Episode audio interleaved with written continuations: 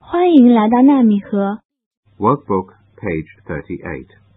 练习部分第三十八页， A. Listen and judge. 听录音，判断下面的图，相符的打勾，不符的打叉。One, Ride a bicycle. two, Sing. three, Play ping pong. four, Play cards. five, Skate. six。 Read.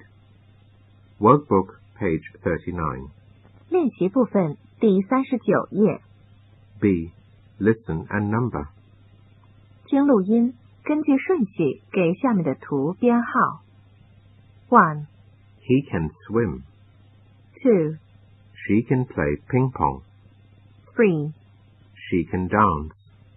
four, He can play football.